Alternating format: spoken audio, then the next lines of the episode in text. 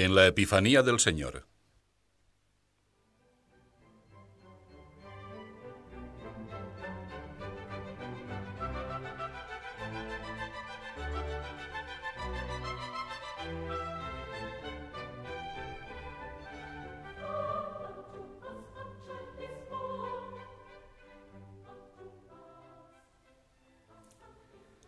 No hace mucho he admirado un relieve en mármol que representa la escena de la adoración de los magos al niño Dios.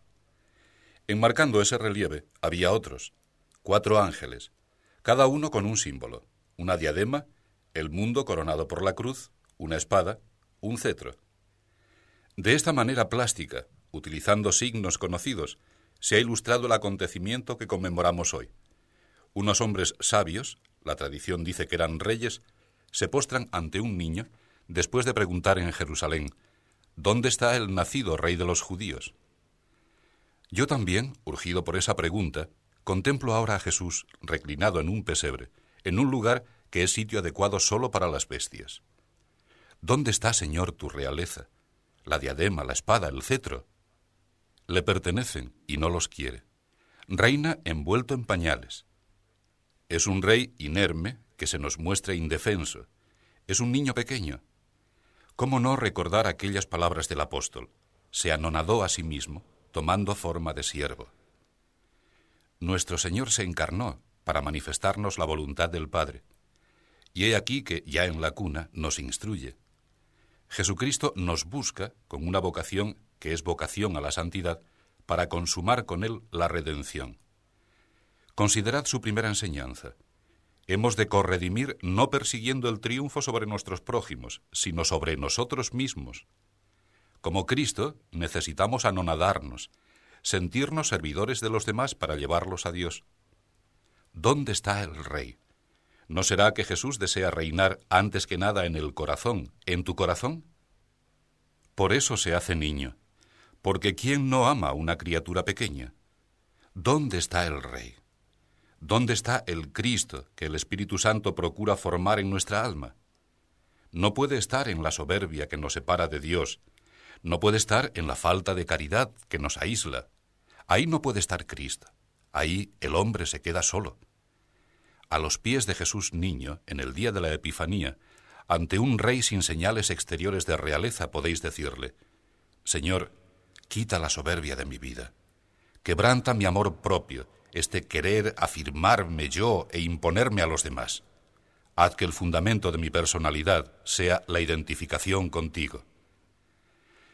La meta no es fácil, identificarnos con Cristo, pero tampoco es difícil si vivimos como el Señor nos ha enseñado, si acudimos diariamente a su palabra, si empapamos nuestra vida con la realidad sacramental, la Eucaristía, que Él nos ha dejado por alimento, porque el camino del cristiano es andador, como recuerda una antigua canción de mi tierra. Dios nos ha llamado clara e inequívocamente. Como los Reyes Magos, hemos descubierto una estrella, luz y rumbo en el cielo del alma. Hemos visto su estrella en Oriente y venimos a adorarle. Es nuestra misma experiencia. También nosotros advertimos que poco a poco en el alma se encendía un nuevo resplandor, el deseo de ser plenamente cristianos. Si me permitís la expresión, la ansiedad de tomarnos a Dios en serio. Si cada uno de vosotros se pusiera ahora a contar en voz alta el proceso íntimo de su vocación sobrenatural, los demás juzgaríamos que todo aquello era divino. Agradezcamos a Dios Padre, a Dios Hijo, a Dios Espíritu Santo y a Santa María, por la que nos vienen todas las bendiciones del cielo, este don que junto con la fe es el más grande que el Señor puede conceder a una criatura el afán bien determinado de llegar a la plenitud de la caridad con el convencimiento de que también es necesaria y no sólo posible la santidad en medio de las tareas profesionales, sociales. Considerad con qué finura nos invita el Señor. Se expresa con palabras humanas, como un enamorado. Yo te he llamado por tu nombre, tú eres mío. Dios, que es la hermosura, la grandeza, la sabiduría, nos anuncia que somos suyos, que hemos sido escogidos como término de su amor infinito. Hace falta una recia vida de fe para no desvirtuar esta maravilla que la providencia divina pone en nuestras manos. Fe como la de los Reyes Magos, la convicción de que ni el desierto, ni las tempestades, ni la tranquilidad de los oasis nos impedirán llegar a la meta del Belén eterno, la vida definitiva con Dios. Un camino de fe es un camino de sacrificio. La vocación cristiana no nos saca de nuestro sitio, pero exige que abandonemos todo lo que estorba al querer de Dios. La luz que se enciende es sólo el principio. Hemos de seguirla si deseamos que esa claridad sea estrella y luego sol. Mientras los magos estaban en Persia, escribe San Juan Crisóstomo, no veían sino una estrella, pero cuando abandonaron su patria, vieron al mismo sol de justicia. Se puede decir que no hubieran continuado viendo la estrella si hubiesen permanecido en su país. Démonos prisa, pues, también nosotros, y aunque todos nos lo impidan, corramos a la casa de ese niño.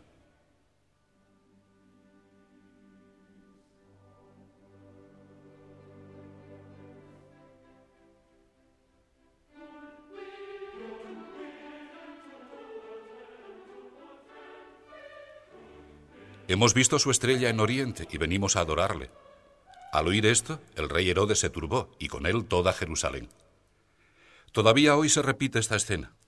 Ante la grandeza de Dios, ante la decisión seriamente humana y profundamente cristiana de vivir de modo coherente con la propia fe, no faltan personas que se extrañan y aún se escandalizan desconcertadas. Se diría que no conciben otra realidad que la que cabe en sus limitados horizontes terrenos. Ante los hechos de generosidad que perciben en la conducta de otros que han oído la llamada del Señor, sonríen con displicencia, se asustan o en casos que parecen verdaderamente patológicos, concentran todo su esfuerzo en impedir la santa determinación que una conciencia ha tomado con la más plena libertad. Yo he presenciado en ocasiones lo que podría calificarse como una movilización general contra quienes habían decidido dedicar toda su vida al servicio de Dios y de los demás hombres.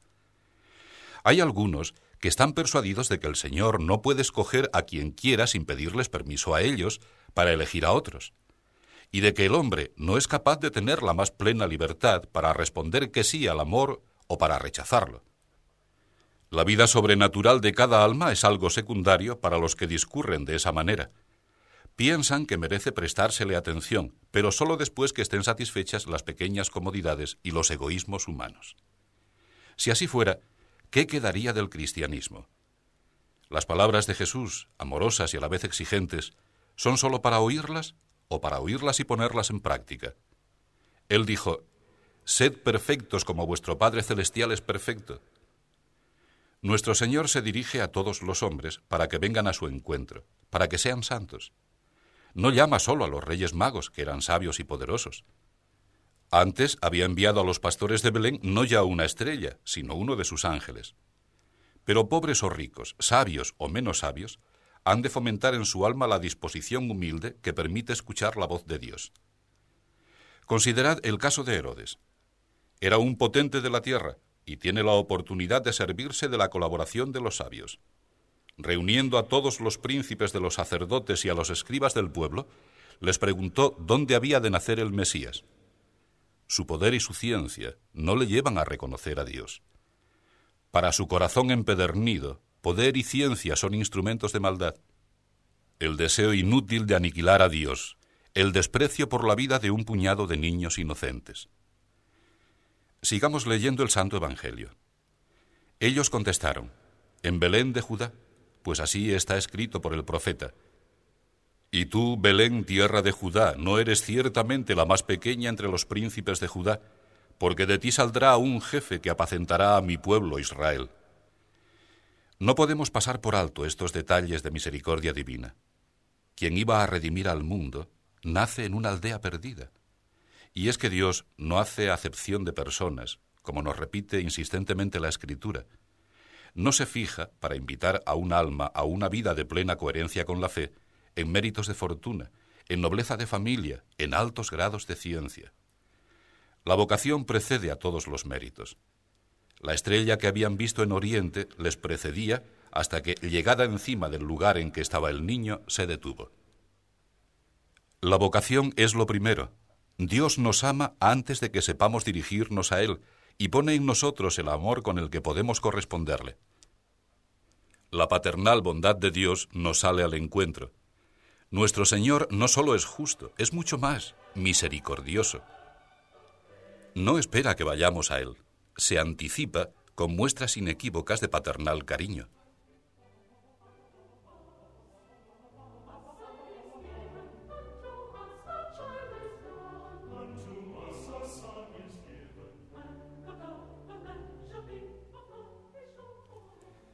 Si la vocación es lo primero, si la estrella luce de antemano para orientarnos en nuestro camino de amor de Dios, no es lógico dudar cuando en alguna ocasión se nos oculta. Ocurre en determinados momentos de nuestra vida interior, casi siempre por culpa nuestra, lo que pasó en el viaje de los Reyes Magos, que la estrella desaparece. Conocemos ya el resplandor divino de nuestra vocación. Estamos persuadidos de su carácter definitivo pero quizá el polvo que levantamos al andar, nuestras miserias, forma una nube opaca que impide el paso de la luz. ¿Qué hacer entonces? Seguir los pasos de aquellos hombres santos, preguntar. Herodes se sirvió de la ciencia para comportarse injustamente. Los reyes magos la utilizan para obrar el bien. Pero los cristianos no tenemos necesidad de preguntar a Herodes o a los sabios de la tierra.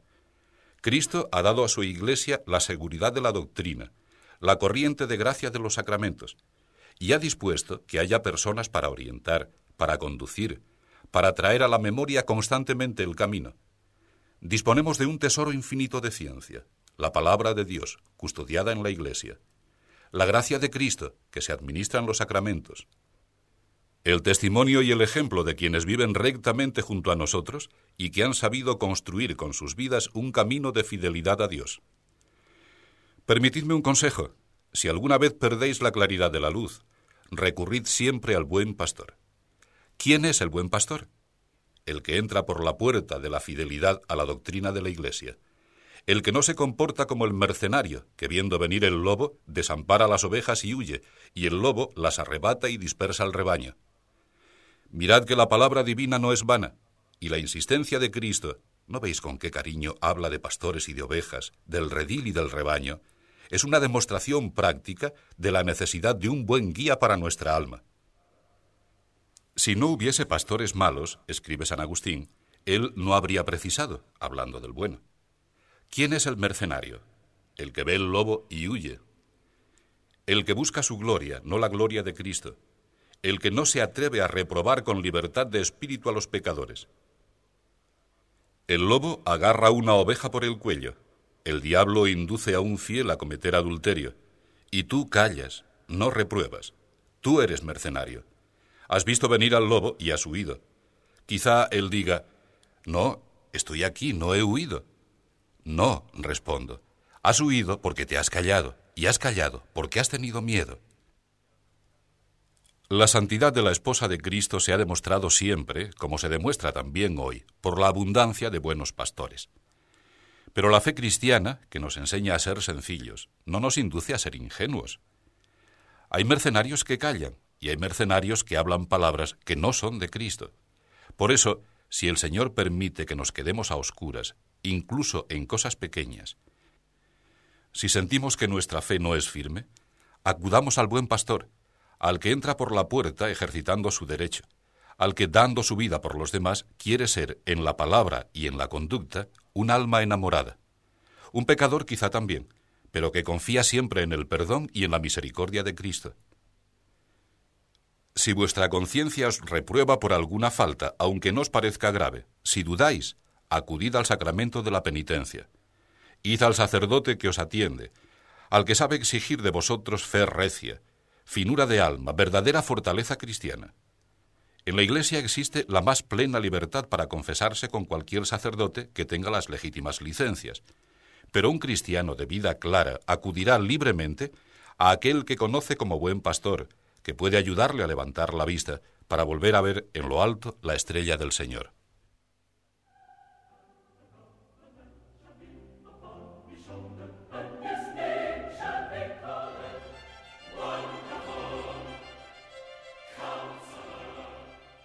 Videntes autem stellam, gavisi sum gaudio magno valde, dice el texto latino con admirable reiteración.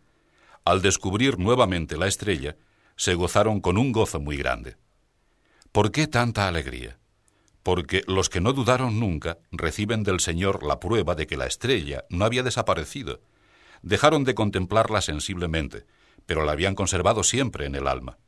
Así es la vocación del cristiano. Si no se pierde la fe, si se mantiene la esperanza en Jesucristo que estará con nosotros hasta la consumación de los siglos, la estrella reaparece. Y al comprobar una vez más la realidad de la vocación, nace una mayor alegría que aumenta en nosotros la fe, la esperanza y el amor. Entrando en la casa, vieron al niño con María, su madre, y arrodillados le adoraron. Nos arrodillamos también nosotros delante de Jesús, del Dios escondido en la humanidad. Le repetimos que no queremos volver la espalda a su divina llamada, que no nos apartaremos nunca de Él, que quitaremos de nuestro camino todo lo que sea un estorbo para la fidelidad, que deseamos sinceramente ser dóciles a sus inspiraciones. Tú en tu alma, y también yo, porque hago una oración íntima con hondos gritos silenciosos, estamos contando al niño que anhelamos ser tan buenos cumplidores como aquellos siervos de la parábola, para que también a nosotros pueda contestarnos, Alégrate, siervo bueno y fiel. Y abriendo sus tesoros le ofrecieron dones, oro, incienso y mirra. Detengámonos un poco para entender este pasaje del Santo Evangelio. ¿Cómo es posible que nosotros, que nada somos y nada valemos, hagamos ofrendas a Dios? Dice la Escritura, Toda dádiva y todo don perfecto de arriba viene. El hombre no acierta ni siquiera a descubrir enteramente la profundidad y la belleza de los regalos del Señor. Si tú conocieras el don de Dios, responde Jesús a la mujer samaritana, Jesucristo nos ha enseñado a esperarlo todo del Padre, a buscar antes que nada el reino de Dios y su justicia, porque todo lo demás se nos dará por añadidura y bien sabe Él qué es lo que necesitamos. En la economía de la salvación, nuestro Padre cuida de cada alma con delicadeza amorosa. Cada uno ha recibido de Dios su propio don, quien de una manera, quien de otra.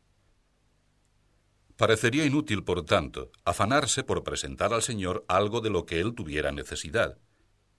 Desde nuestra situación de deudores que no tienen con qué pagar, nuestros dones se asemejarían a los de la antigua ley que Dios ya no acepta. Tú no has querido, ni han sido de tu agrado, los sacrificios, las ofrendas y los holocaustos por el pecado, cosas todas que ofrecen según la ley. Pero el Señor sabe que dar es propio de enamorados y Él mismo nos señala lo que desea de nosotros. No le importan las riquezas, ni los frutos, ni los animales de la tierra, del mar o del aire, porque todo eso es suyo. Quiere algo íntimo que hemos de entregarle con libertad. Dame, hijo mío, tu corazón. ¿Veis? No se satisface compartiendo, lo quiere todo. No anda buscando cosas nuestras, repito, nos quiere a nosotros mismos. De ahí y sólo de ahí arrancan todos los otros presentes que podemos ofrecer al Señor. Démosle, por tanto, oro, el oro fino del espíritu de desprendimiento del dinero y de los medios materiales. No olvidemos que son cosas buenas, que vienen de Dios, pero el Señor ha dispuesto que los utilicemos sin dejar en ellos el corazón, haciéndolos rendir en provecho de la humanidad. Los bienes de la tierra no son malos, se pervierten cuando el hombre los erige en ídolos y ante esos ídolos se postra. Se ennoblecen cuando los convertimos en instrumentos para el bien, en una tarea cristiana de justicia y de caridad. No podemos ir detrás de los bienes económicos como quien va en busca de un tesoro. Nuestro tesoro está aquí, reclinado en un pesebre. Es Cristo, y en Él se han de centrar todos nuestros amores, porque donde está nuestro tesoro, allí estará también nuestro corazón. Ofrecemos incienso, los deseos que suben hasta el Señor de llevar una vida noble, de la que se desprenda el bonus odor Christi, el perfume de Cristo. Impregnar nuestras palabras y acciones en el bonus odor es sembrar comprensión, amistad, que nuestra vida acompañe las vidas de los demás hombres, para que nadie se encuentre o se sienta solo. Nuestra caridad ha de ser también cariño, calor humano. Así nos lo enseña Jesucristo. La humanidad esperaba desde hacía siglos la venida del Salvador. Los profetas lo habían anunciado de mil formas, y hasta en los últimos rincones de la tierra, aunque estuviese perdida por el pecado y por la ignorancia gran parte de la revelación de Dios a los hombres, se conservaba el deseo de Dios, el ansia de ser redimidos. Llega la plenitud de los tiempos, y para cumplir esa misión no aparece un genio filosófico como Platón o Sócrates. No se instala en la tierra un conquistador poderoso como Alejandro. Nace un infante en Belén. Es el redentor del mundo. Pero antes de hablar, ama con obras. No trae ninguna fórmula mágica porque sabe que la salvación que ofrece debe pasar por el corazón del hombre. Sus primeras acciones son risas, lloros de niño, sueño inerme de un Dios encarnado, para enamorarnos, para que lo sepamos acoger en nuestros brazos. Nos damos cuenta ahora, una vez más, de que este es el cristianismo. Si el cristiano no ama con obras, ha fracasado como cristiano, que es fracasar también como persona. No puedes pensar en los demás como si fuesen números o escalones, para que tú puedas subir, o masa para ser exaltada o humillada, adulada o despreciada según los casos. Piensa en los demás, antes que nada, en los que están a tu lado, como en lo que son, hijos de Dios, con toda la dignidad de ese título maravilloso. Hemos de portarnos como hijos de Dios con los hijos de Dios. El nuestro ha de ser un amor sacrificado, diario, hecho de mil detalles de comprensión, de sacrificio silencioso, de entrega que no se nota. Este es el bonus odor Christi, el que hacía decir a los que vivían entre nuestros primeros hermanos en la fe, mirad cómo se aman.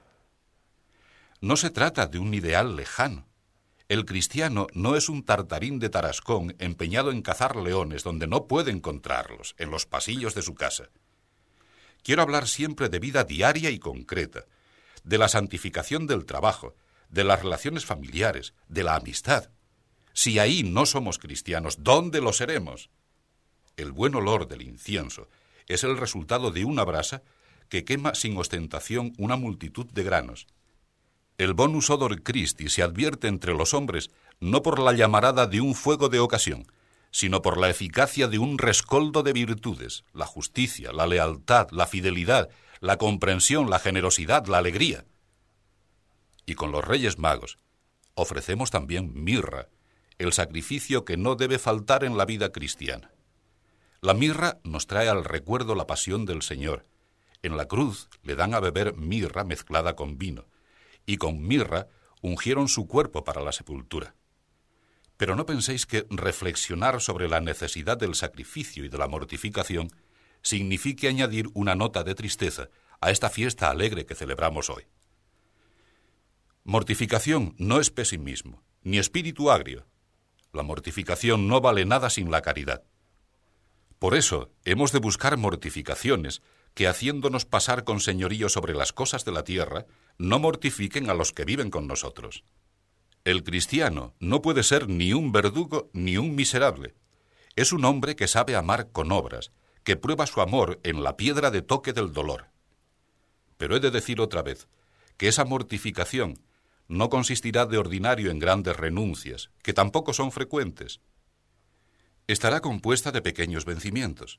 Sonreír a quien nos importuna, negar al cuerpo caprichos de bienes superfluos, acostumbrarnos a escuchar a los demás, hacer rendir el tiempo que Dios pone a nuestra disposición, y tantos detalles más, insignificantes en apariencia, que surgen sin que los busquemos, contrariedades, dificultades, sin sabores, a lo largo de cada día.